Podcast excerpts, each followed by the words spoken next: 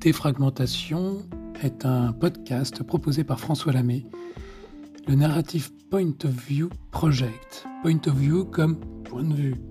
Pour nous, tout est récit et tout est narratif. Ceci est beaucoup plus que du storytelling. C'est une approche holistique et intégrative du narratif dans la communication, le marketing, l'expérience, mais aussi plus largement dans nos existences et nos interactions avec les autres humains et les autres non-humains, le monde. Pour s'en convaincre que tout est récit, essayons de nous représenter un seul fait, un seul événement, un seul phénomène, sans aucun observateur. Conclusion, aucun fait, aucun événement, aucun phénomène n'existe sans récit. On s'en convaincra aisément au fil de ces interviews qui vont défragmenter vos points de vue sur la narration.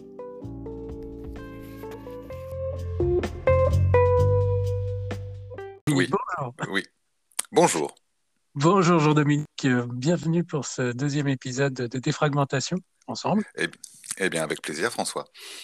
Et euh, pour ce deuxième défragmentation, après euh, une présentation euh, de, de, ton travail et puis de ton récit, nous allons aborder une des deux questions qui t'agitent et que tu as soumis à défragmentation. Euh, cette première question, c'est est-ce que les, la Marissou est le nouveau MacGuffin de notre époque? Tout à fait, François. Il y a un grand silence en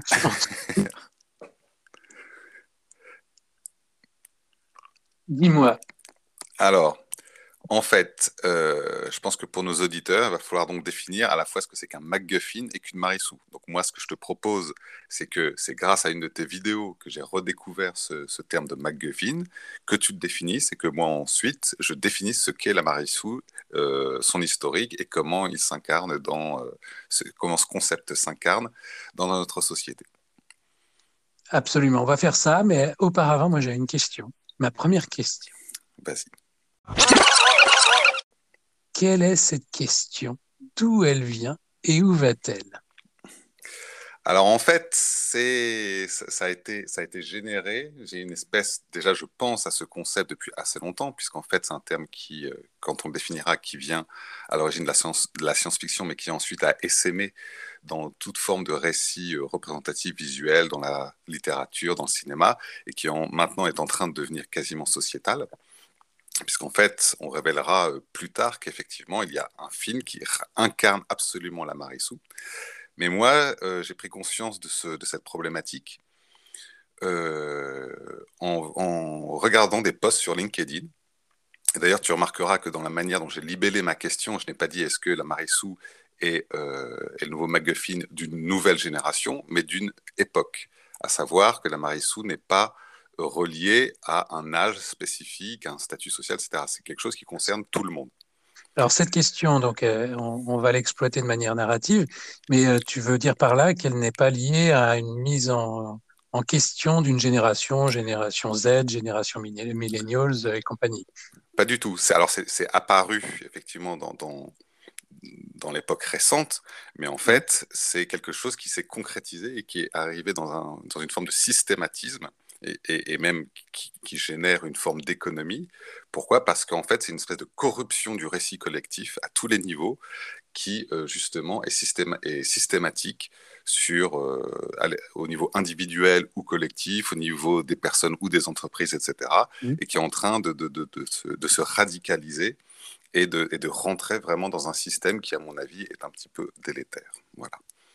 Alors, le truc, c'est que euh, cette question avant, avant, de, avant de définir ce que c'est qu'une Marissou et un MacGuffin, quel est, quel est le problème en fait que tu voulais soulever avec cette question? Qu'en fait, le, le, récit collectif, en, termes de, de, que ce soit en termes de, pays, de nations ou de sociétés humaines, est en train de justement de se fragmenter. On est mmh. sur des fragmentations, donc ça se fragmente, mmh. et où chacun crée son propre récit, ça ce qui est bien d'avoir son propre récit individuel, mais qu'en fait il exclut euh, tous les autres et qu'il n'y a plus aucun dialogue entre, les, euh, entre ces, espèces de bulles euh, d'auto-récit complètement repliés sur eux-mêmes et qu'en fait on va créer donc des, des, des, des néosystèmes pour essayer de pallier de pallier à ces, déficits de communication et que le récit collectif euh, n'est plus une fusion, mais une espèce de patchwork de plusieurs récits qui s'opposent la plupart du temps euh, les uns aux autres et qui, euh, et qui font que, ben, que les choses s'effondrent et qu'on a besoin de créer des espèces de choses, des espèces de prothèses narratives, on va dire, mmh, qui, qui, est donc la Marissou, qui est donc le MacGuffin de notre époque. alors, avant, alors, encore suspense, mais donc, le, si je résume, en fait, tu es relativement nostalgique d'un récit commun et tu déplores une fragmentation des récits euh, à l'échelle individuelle. Voilà, c'est exactement ça. Mais en fait, euh, individuel, mais en fait, c'est assez compliqué, c'est qu'en fait, qui est, tout le monde devient individualiste collectivement. C'est-à-dire qu'en fait, chacun va recréer un espace mmh. qui ne sera relié à rien, si mmh. ce n'est à un, à une, en général une personne ou un système qui est donc la Marissou, qui va jouer un petit peu le chef de secte ou qui va, qui va brasser des opinions et qui va générer son propre système de valeurs à l'exclusion de tous les autres. Voilà. D'accord. Et donc ça s'exprime par des gens euh, qui sont euh, qui ont telle euh, identité sexuelle, qui ont telle façon de s'habiller, qui ont tel régime alimentaire, qui ont tel. C'est ça que tu veux dire derrière tout ça? Bah, C'est-à-dire qu'en fait, euh, ça peut être tout et n'importe quoi, en fait. C'est-à-dire qu'en fait, euh, la Marissou, en fait, se, se, définit euh, exclusivement par, par sa connaissance absolue de tout et d'une science infuse. C'est un parangon de vertu, c'est un parangon d'absolu. Qu'est-ce que la Marissou? Parce que, voilà, définis-nous définis la Marissou. Alors la Marissou, euh, originellement, historiquement, c'est quelque chose qui vient de la science-fiction, qui est né dans les années 70. Mhm. Euh, et, tu vas voir pourquoi c'est très actuel, c'est qu'à l'époque, ce sont deux journalistes qui ont... Euh, qui éditaient un, un, fanzine de Star Trek et qui regardaient beaucoup ce qu'on appelle les fanfics, c'est-à-dire les fanfictions. C'est-à-dire qu'en fait, ce que les adolescents de l'époque écrivaient en regardant Star Trek, ils inventaient des histoires dans ce paradigme, dans cet univers, et euh, mmh. ils représentaient des aventures. Alors, il y avait des trucs très bien, etc. Et puis, euh, ces deux journalistes ont remarqué qu'il y avait quand même beaucoup de narcissisme sur la plupart des adolescents qui se représentaient eux-mêmes dans ces récits. Et donc, ces deux journalistes ont eu l'idée de génial de créer un, billet parodique qui représentait, qui synthétisait ce, cet état de fait. Et donc, ils ont créé le personnage de Marissou dans Star Trek, qui avait 15 ans et demi, qui était donc, euh, qui savait mieux piloter le vaisseau que le Captain Kirk, qui avait plus de logique que Monsieur Spock, qui savait exercer mieux la médecine que Dr McCoy, et qui, mmh. euh, à la fin, permettait à euh, toute sa, toute son tout son équipage de se libérer d'une prison en utilisant son épingle à cheveux, et qui, en, en, se faisant, a été blessé mortellement et euh, mourait en héroïne et tout le monde euh, et, la fédération entière pleurait pendant des jours sur cette personne extraordinaire qui savait tout faire et qui avait, euh, qui avait sauvé tout le monde. D'une certaine façon, c'était l'arrivée du spectateur dans la société du divertissement. Voilà, c'est exactement ça. Mais ce qui était très intéressant. Qui faisait sauter le quatrième mur, finalement.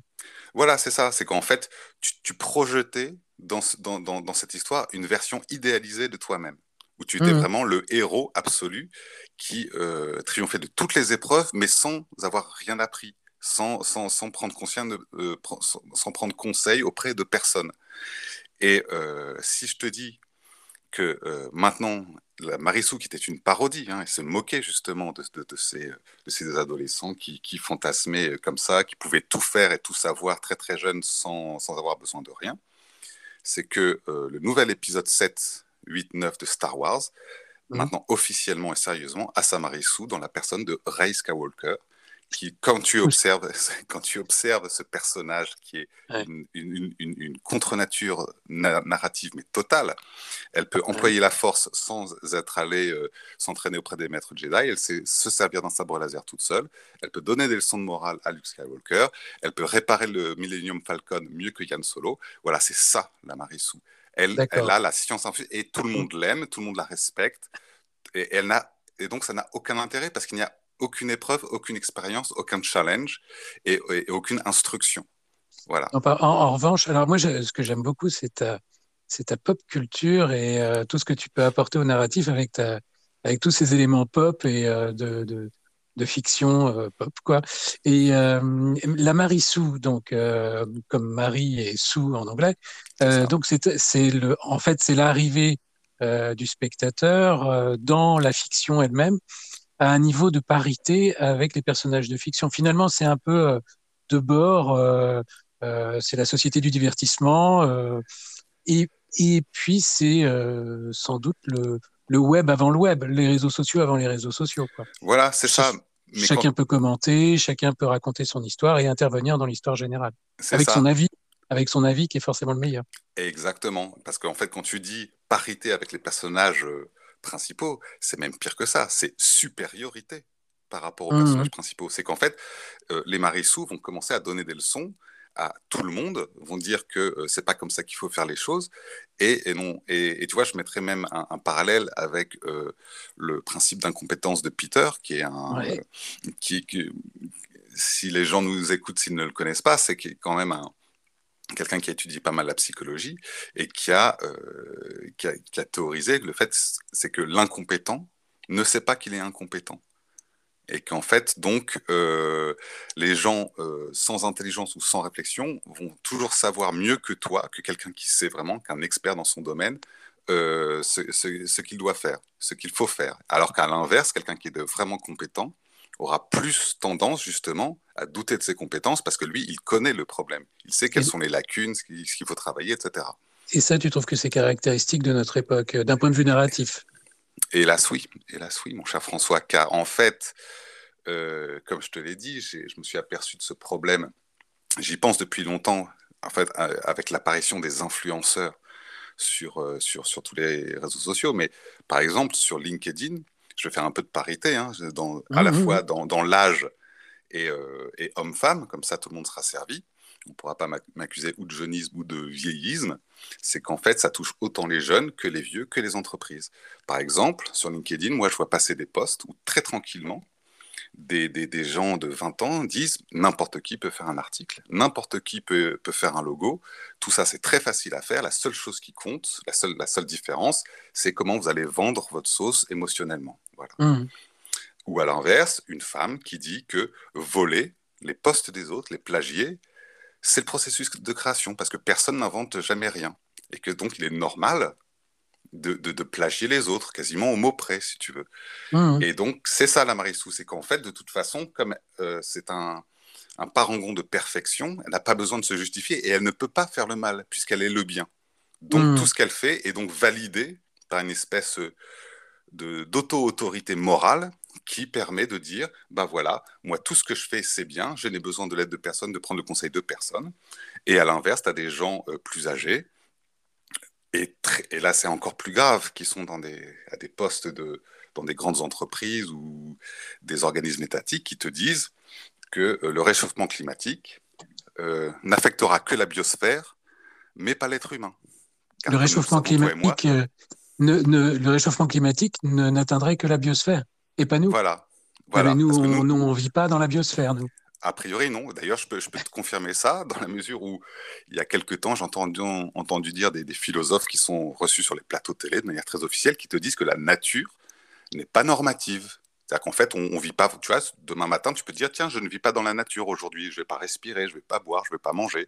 Et donc, il y a des espèces de, de, de délire, alors que les gens, alors qu'il y a quand même des scientifiques, tu as le GIEC, tu as tout ça, etc et on, voit, on a, on a les preuves scientifiques qui, qui établissent qu'il y a quand même un réchauffement climatique. Alors ensuite, on, mmh. peut, on peut discuter de, de du, dosage, de l'intensité, etc.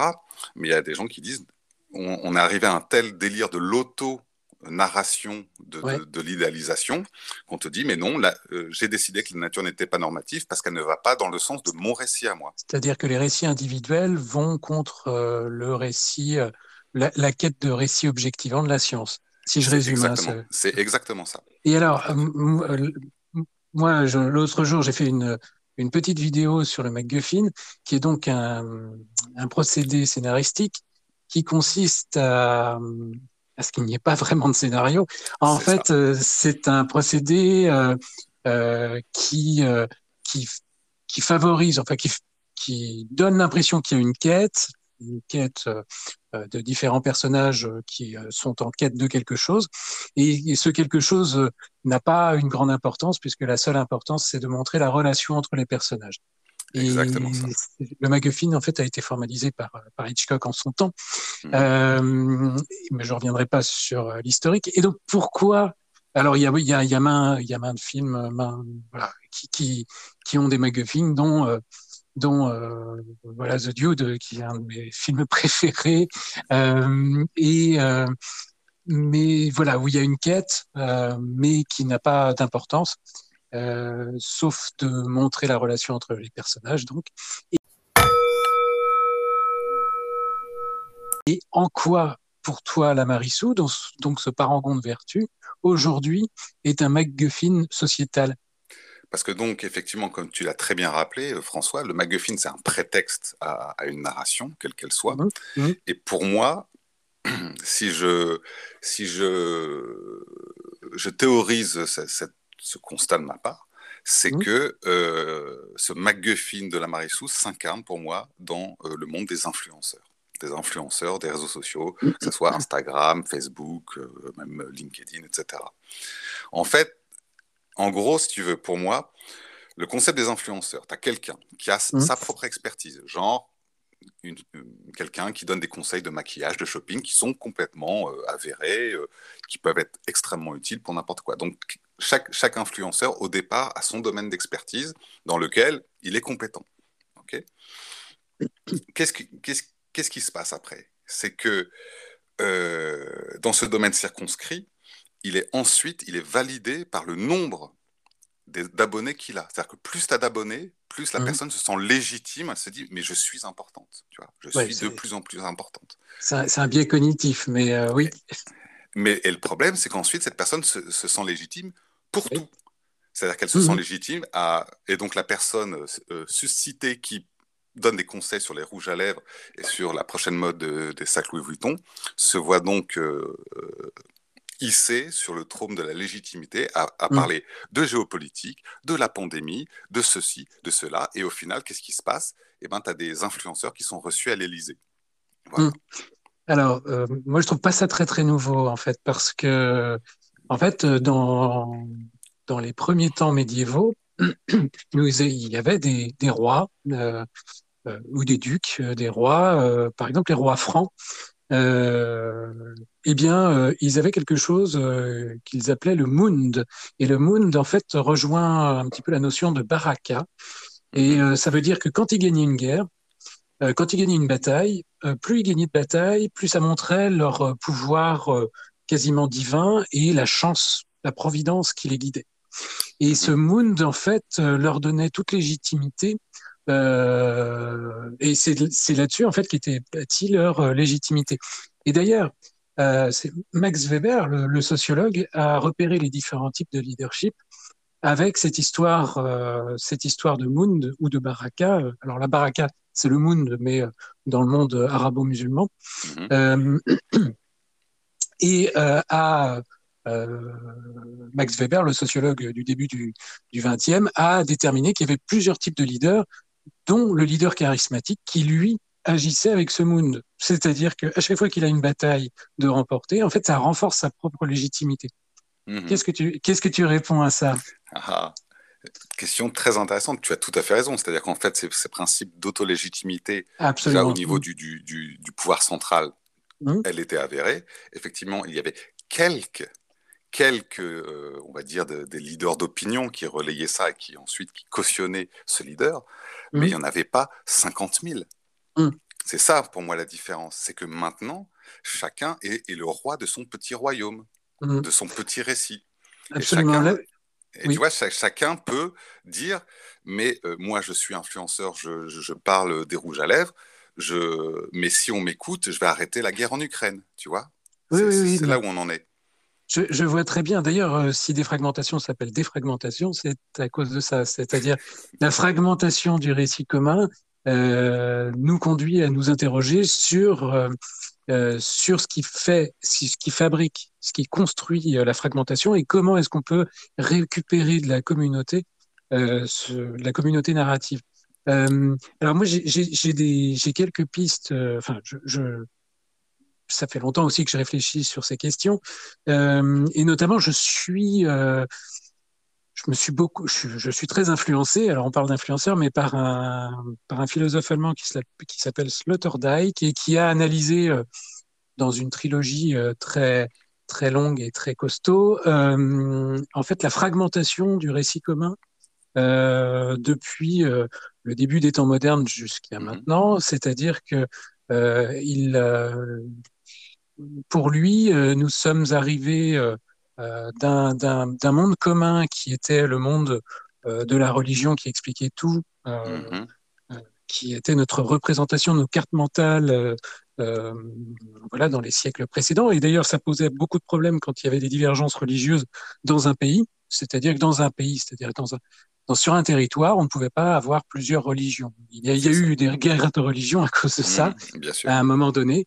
Et, euh, et donc voilà, nos, nos, cartes mentales étaient à peu près toutes les mêmes à cause de la religion. Il y avait une sphère euh, de représentation euh, qui nous était commune. Puis ça c'est devenu déliquescent, ça s'est segmenté, euh, les récits euh, avec le, la fragmentation religieuse, puis avec la, la reprise euh, du, par les grands récits politiques, hein, mmh, les grands récits politiques révolutionnaires, euh, socialistes euh, ou euh, même les, les contre-révolutions d'extrême droite. Donc, tous ces récits sont venus à nouveau fragmenter le récit commun. Exactement. Et depuis, euh, depuis, euh, depuis euh, voilà, le, le, sortir de la Seconde Guerre mondiale, on, on voit, on voit l'hyperfragmentation narrative jusqu'à euh, jusqu'au mode d'alimentation, jusqu'au mode de sexualité, ju euh, parler jusqu'à tout un tas de segmentations qui vont de plus en plus loin. Et, de plus en plus euh, extrêmes. De plus en plus extrêmes et qui représentent des petits groupuscules avec des petites bulles de sens absolument euh, minuscules, et puis un monde du sens, un monde cognitif qui est liquide, qui a, qui a été étudié, enfin, en tout cas, euh, Zygmunt Bauman, qui est un sociologue aussi que j'aime bien et qui a parlé de cette liquidité cognitive, de cette liquidité du sens, euh, du sens qui, qui, se disperse avec le monde marchand et le monde ultralibéral. Et ces bulles de sens qui apparaissent à chaque fois euh, expliquent, enfin, suivant ces grands penseurs, expliquent cette hyperfragmentation euh, narrative. Et par ailleurs, euh, alors, je, je, c'est vrai que je prends beaucoup la, la parole. Non, non, mais, mais vas-y, c'est passionnant. Mais euh, par ailleurs, euh, euh, c'est vrai que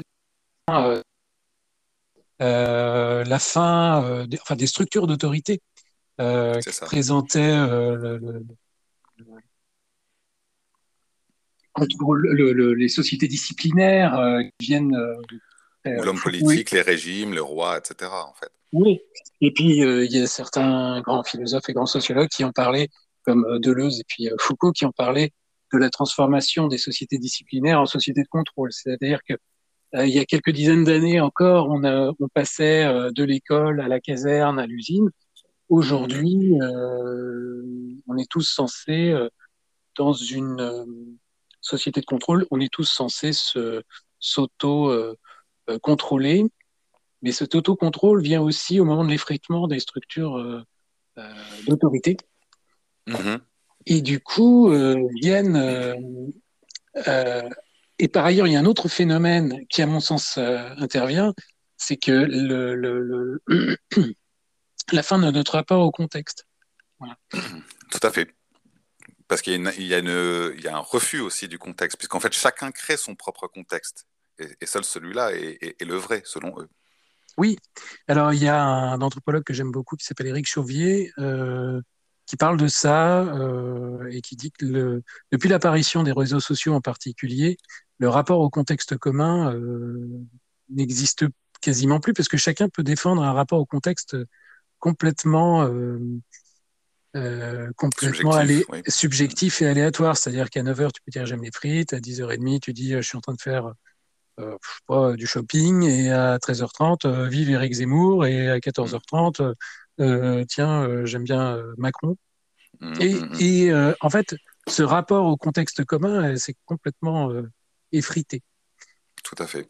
C'est-à-dire qu'en fait, pour, pour effectivement, pour aller complètement dans ton sens, si tu veux, c'est que tu as, une faillite de l'État à, tous les niveaux. Je, même pas qu'en France, mais un petit peu partout, à cause effectivement de ce que tu parlais sur le néolibéralisme, où en fait, les gens ne sont, les gens ne sont plus guidés, ils sont juste contrôlés. C'est-à-dire qu'il n'y a, plus de récit narratif commun, même en, termes d'espèces humaines. Si personne ne sait, si tu demandes à, n'importe quel homme politique ou quoi que ce soit, et tu leur, leur demandes, mais où va l'espèce humaine personne, elle, ne va pas te répondre, elle va te juste te donner, nous allons, nous allons euh, optimiser tel ou tel moyen, nous allons résoudre le, problème de la crise, de machin de ça, mais c'est pas ça le récit commun.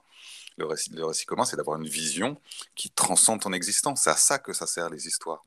Or, comme euh, de facto, il n'y a plus d'État dans la plupart, pas, pas, tous, mais dans la plupart des pays qui se sont inféodés à juste à la quête du matériel, de la satisfaction du matériel, euh, l'État devient illégitime et les gens, qu'est-ce qu'ils veulent? Ils veulent être guidés. Et donc, ils vont s'inventer, ils vont se raccrocher à telle ou telle idéologie, tel ou tel chef, tel ou tel influenceur qui va lui donner un paradigme rassurant où la personne est le chef et, le, monarque de son petit monde et va lui dire ceci est le bien, ceci est le mal, euh, euh, faites ceci, ne faites pas cela, etc.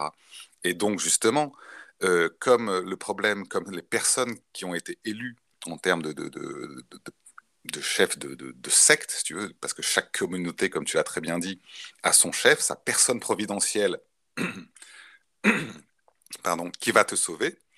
Euh, au final, comme qu'elle n'est pas faite pour guider et qu'elle ne, connaît même pas le récit des personnes qui se raccrochent à elle, donc tu as, cette espèce de paradigme complètement euh, à peu près auto-justifié auquel tout le monde se raccroche parce que justement plus personne ne sait où il est à cause justement de la perte du récit commun. Et comme euh, euh, en fait, c'est des dialogues un petit peu d'autistes, en fait. C'est-à-dire qu'en fait, mmh. le, les, hommes politiques vivent dans leur bulle et, ne et, et, la désaffection de la chose politique avec l'abstention, le machin, ça le montre très bien. C'est qu'en fait, tu, tu, ne crois plus à rien en termes de vision. Euh, les gens, se, se désintéressant de ce récit commun, euh, recherchent un autre récit qui leur correspond et donc s'agrègent autour de tel ou tel influenceur qui répondra plus ou moins à, ce, qu'il pense et qui lui dira où aller. Et donc, du coup, c'est des dialogues entre, la, entre des grandes sectes et des petites sectes. Et on cherche en fait des, des, des héros, des interprètes pour faire les dialogues entre, entre les deux. Donc, tu vois, c'est quand même extraordinaire que des influenceurs, on ait besoin des influenceurs pour parler à tes propres citoyens. Tu vois, c'est un peu bizarre quand même. C'est vrai, c'est vrai que le, on n'a plus de grands récits communs. Euh, euh, même même la, la, République a beaucoup de mal, euh, la République française en tant que notion a beaucoup de mal à rassembler autour de son de son narratif. mais en quoi est-ce que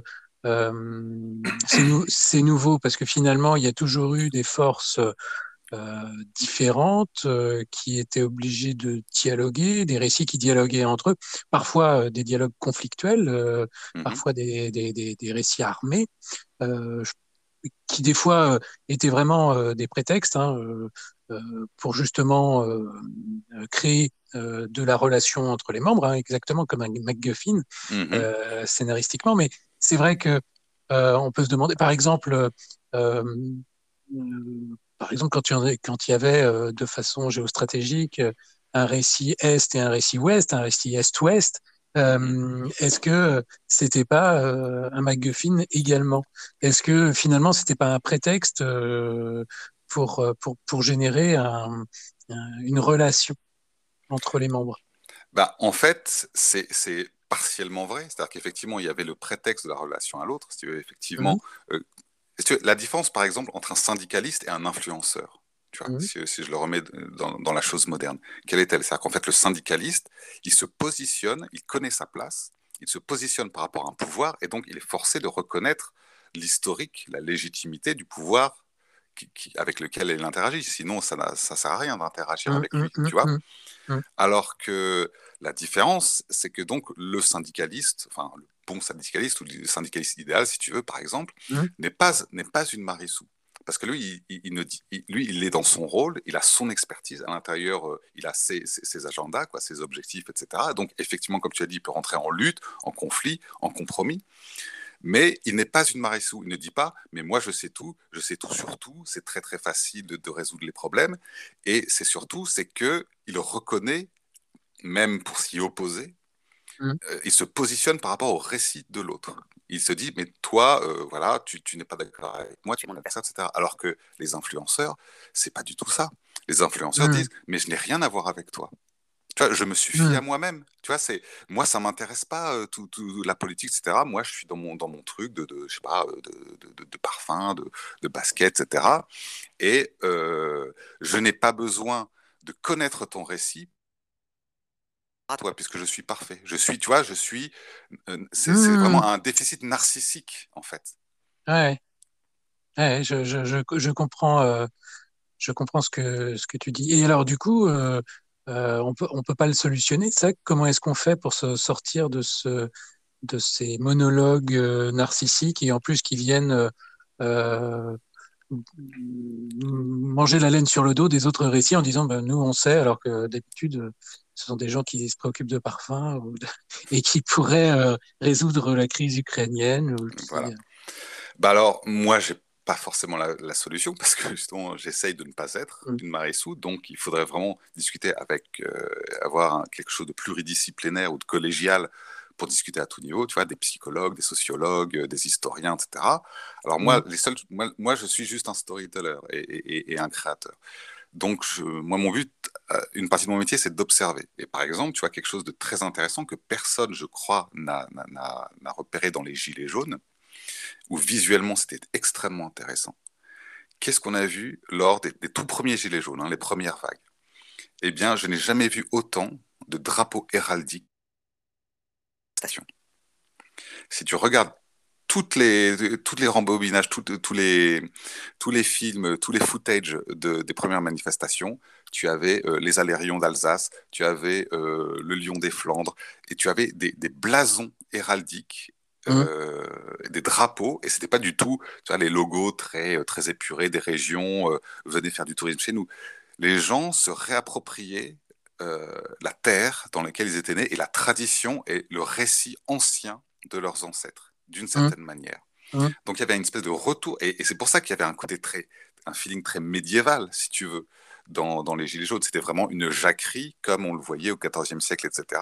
Pourquoi? Parce qu'il y avait quelque chose de très ancien dans cette manifestation, de très, euh, mmh. de très intrinsèque. C'était pas justement, euh, nous, on, on, se, même si c'était vrai, hein, même si euh, les gens peuvent être légitimes à dire voilà on n'est pas assez payé, machin, il y avait vraiment des considérations modernes, mais euh, alors qu'il n'y avait plus de récit commun, que, justement, euh, à tort ou à raison, les gens nous euh, disaient on ne nous écoute plus, ces gens ne, se connectent pas à notre récit de vie quotidienne et nous, on ne se connecte pas à leur récit de vie politique. Qu'est-ce qu'ils ont fait? Ben, En dépit de tout, ils se sont euh, repliés sur leurs racines, sur leur terroir, et ils sont allés chercher de très anciens blasons en disant mmh. Mais nous, on est, euh, nous avons notre particularité, nous avons notre récit, notre récit euh, local, régional, notre langue, machin, etc. Et nous ne, nous, ne, sommes pas que des ajustements économiques dans une feuille Excel. Voilà. Ouais. Non, non, mais moi, je vois des correspondances avec la, la chouannerie, hein, la révolte des chouans. Euh, la logique euh, contre-révolutionnaire euh, et les antimodernes, je vois très très bien. En, fait, le, le, récit progressiste globalisé est ressenti comme une menace, ou en tout cas est sans doute ressenti comme un, comme un échec en tout cas. Comme un échec ou comme un problème avec eux.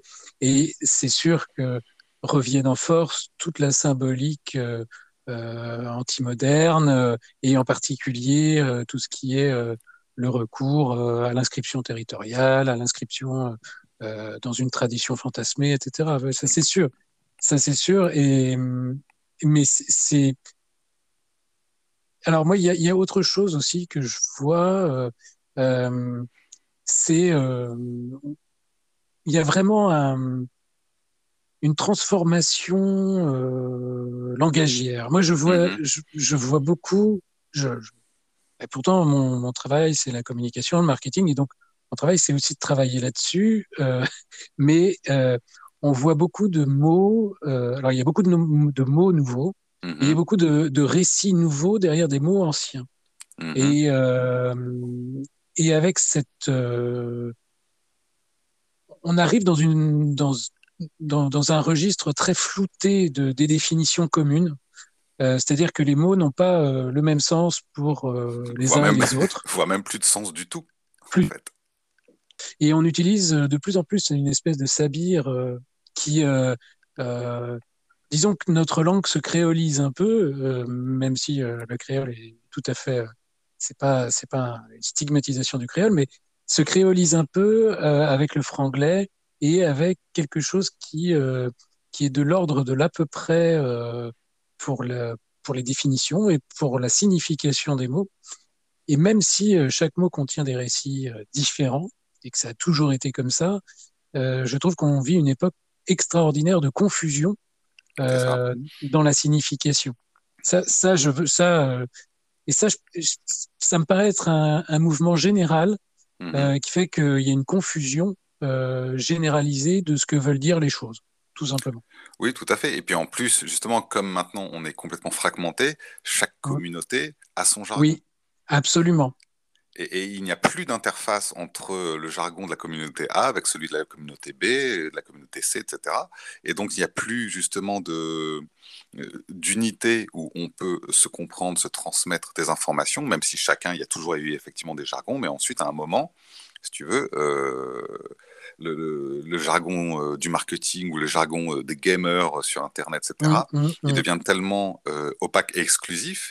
Et comme ce sont tous des, des- des systèmes qui sont presque autosuffisants, quelque part, en tout, en tout cas au niveau idéologique, tu Hum, n'as plus besoin d'expliquer aux autres ce qui- ce qu'il en est. Et moi, je pense qu'en fait, pour répondre à ta question, en fait, le, le- le- la, la seule façon, quelque part, euh, on va prêcher pour notre paroisse, c'est- de, de raconter des histoires. C'est qu'en fait, si tu représentes un récit d'une personne mise en situation dans un paradigme qu'elle ne connaît pas, alors ensuite, il faut ensuite qu'elle veuille euh, regarder l'histoire, euh, tu as plus de chances via l'émotion, via la- seule chose qu'il y a de commun entre nous, à savoir que nous sommes euh, des êtres de chair et de sang, etc., même si certains pensent que la nature n'est pas normative et qu'on n'est pas vraiment dans la biosphère, on est quand même, on, réagit aux mêmes choses, etc. Et donc, je pense qu'en fait, sémantique euh, originelle où euh, tout vaut tout, hein, c'est ce que dit la Marissou, mais moi, mon avis vaut bien le tien. Tu vois, si j'ai décidé que le ciel était vert et Hum, que la Terre était hum. un cube, ben écoute, vas-y, euh, prouve-moi que j'ai tort, euh, moi j'ai décidé que c'était comme ça.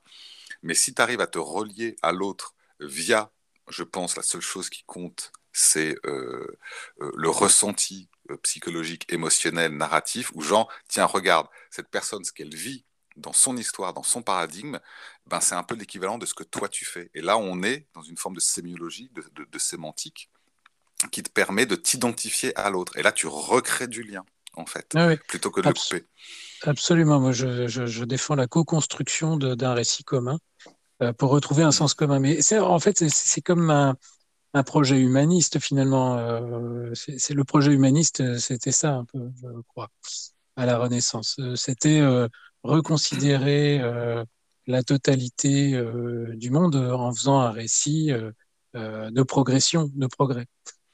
Et alors, quel est le, quel est le, par rapport à, par exemple, le LinkedIn ou par rapport au monde professionnel, euh, comment est-ce qu'on peut, du moins, faire, faire reprogresser cette, cette- la, narration commune et éviter cette surfragmentation? Ben, moi, je pense que ça serait bien déjà de, de passer par une forme euh, un d'humilité, si tu veux. C'est-à-dire qu'en Mm. fait, euh, mais le problème, c'est qu'apprendre l'humilité à des gens dont- qui, ont été nourris au narcissisme, c'est pas évident. Si. Moi, je suis pas psychiatre non plus. Donc, euh, c'est un, véritable problème avec lequel j'ai, à part cette histoire d'incarner le récit, et d'ailleurs, je, je peux te donner des, pardon, des contre-exemples. hein. Moi, je vois et des jeunes et des moins jeunes qui sont euh, des anti-Marissou, à savoir, qui se disent, voilà, moi, je ne sais pas tout. Il y a quelque chose qui me plaît euh, dans telle ou telle activité. Je vais développer, excusez-moi, euh, ma propre, euh, ma propre méthode, etc. Mais je vais la confronter aux autres. Je vais, euh, je vais réfléchir, je vais étudier, je vais euh, tenter, je vais mettre un pied dans l'eau, voir comment ça réagit, etc. À partir du moment où tu estimes que tu as la science infuse dès le départ, le progrès est donc impossible. Tu vois et donc, comment faire progresser des gens qui considèrent qu'ils n'ont aucun progrès à faire? Moi, je ne sais pas. c'est euh, là, c'est un, un, vrai casse-tête. à partir du moment où, où, les gens ne veulent pas t'écouter, ils ne veulent pas t'écouter. Donc, euh, que ce soit sur LinkedIn ou dans les grandes entreprises, tu vois, tu, vois très bien ce qui se passe. On va oublier euh, l'individuel pour un instant, de la marissou individuelle, mais la marissou d'entreprise qui dit que de toute façon, euh, elle ne changera pas son, son, son, mode de production parce que de toute façon, son entreprise ne sera jamais affectée par le réchauffement climatique alors que tu as des c'est même pas, moi, je me mets même pas dans, l'histoire. Les scientifiques qui vont te démontrer dans les faits. Et d'ailleurs, Aurélien Barraud lui-même a essayé de le faire sur LinkedIn et Aurélien Barraud a fermé son compte LinkedIn. Si tu veux. Tu vois, lui, lui-même, alors que lui-même, justement, il pouvait être, se, se percevoir comme une forme d'influenceur, il était médiatique, machin. Mmh, mmh, mmh. Donc, si par les médias, si par la démonstration scientifique, tu n'arrives pas à, exprimer à la personne qu'elle euh, peut-être pas se trompe et qu'elle pourrait peut-être avoir un autre point de vue, un autre filtre d'analyse, eh ben en fait c'est perdu. C'est pour ça que encore une fois là, je, reviens à ce que je t'avais dit dans l'épisode précédent, la, vision alchimique d'une synthèse et d'avoir plusieurs filtres et d'accepter de remettre en question ton regard, mmh ton propre regard, peut-être que euh, ça, pourrait, euh, ça pourrait aider certaines personnes. Voilà. alors moi, je ne sais pas si c'est alchimique, même si je comprends bien ce que tu veux dire, mais en tout cas, c'est une vision anthropologique. C'est une vision où tu acceptes le récit de l'autre, euh, sans pour autant... ça ne conduit pas forcément à un jugement, mais en tout cas, il y a, différentes, il y a différents modes d'existence et différents regards sur, sur nos, nos relations à nous-mêmes, aux autres et au monde. Et donc, on, n'a pas euh, le seul, euh, le seul récit qui compte. On peut euh, considérer les autres récits, même les récits les plus, les plus étranges. Et,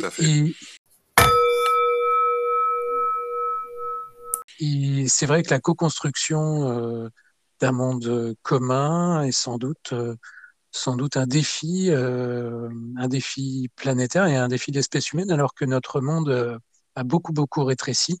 Et nous n'avons plus, euh, mis à part nous-mêmes, euh, de, euh, d'adversité. La, seule force adverse que nous rencontrons, c'est nous-mêmes, parce qu'en fait, à mon sens, l'adversité du changement climatique, c'est l'adversité de l'espèce humaine contre l'espèce humaine. c'est la difficulté de nous supporter les uns les autres, la difficulté d'habiter un monde fini alors que nous sommes en progression constante, hmm. du moins tant que nous habitons sur cette terre. Euh, le jour où euh, il y a Yves Coppens, qui est un, qui est un, préhistorien très connu, euh, qui, ouais, qui, qui, a dit une fois que l'espèce humaine arrivera à, être à jouer le collectif le jour où un extraterrestre arrivera, une force extraterrestre arrivera sur, euh, sur Terre. Et je crois bien que c'est vrai parce que là, euh, à mon sens, l'espèce humaine devient complètement folle euh, parce qu'elle n'arrive pas à se concentrer sur euh, une adversité qui la rassemblerait. La seule adversité qu'elle trouve, c'est elle-même. Et on a l'impression que cette adversité, en plus, est est instrumentalisé par le système lui-même et instrumentalisé de manière euh, hyper narcissique et hyper individualiste. Et c'est vrai qu'on peut se demander comment est-ce qu'on va pouvoir refaire un récit commun dans ces conditions, mais euh, sans doute, euh, sans doute faut-il avoir en tout cas de, de, de, de l'espoir. Je ne sais pas. Euh, voilà. Bon, en tout cas, euh, merci beaucoup, euh, Jean-Dominique. Et puis, avec euh, plaisir, François. et puis, on remercie tous les, toutes les personnes de la, de la génération Z qui nous ont écoutés. Euh, mais euh, voilà, ça peut, ça peut tout à fait euh, se manifester. tu, tu l'as dit, hein, effectivement, c'est une époque et c'est pas une génération. On pourrait considérer que c'est une histoire de génération, mais c'est sans doute une époque et une époque qui est marquée par tout ce qu'on a dit, la perte de l'autorité, la perte du rapport au contexte, la, la hausse du narcissisme, individualisme, individualiste, etc. en tout cas, merci beaucoup. Cette question est très intéressante.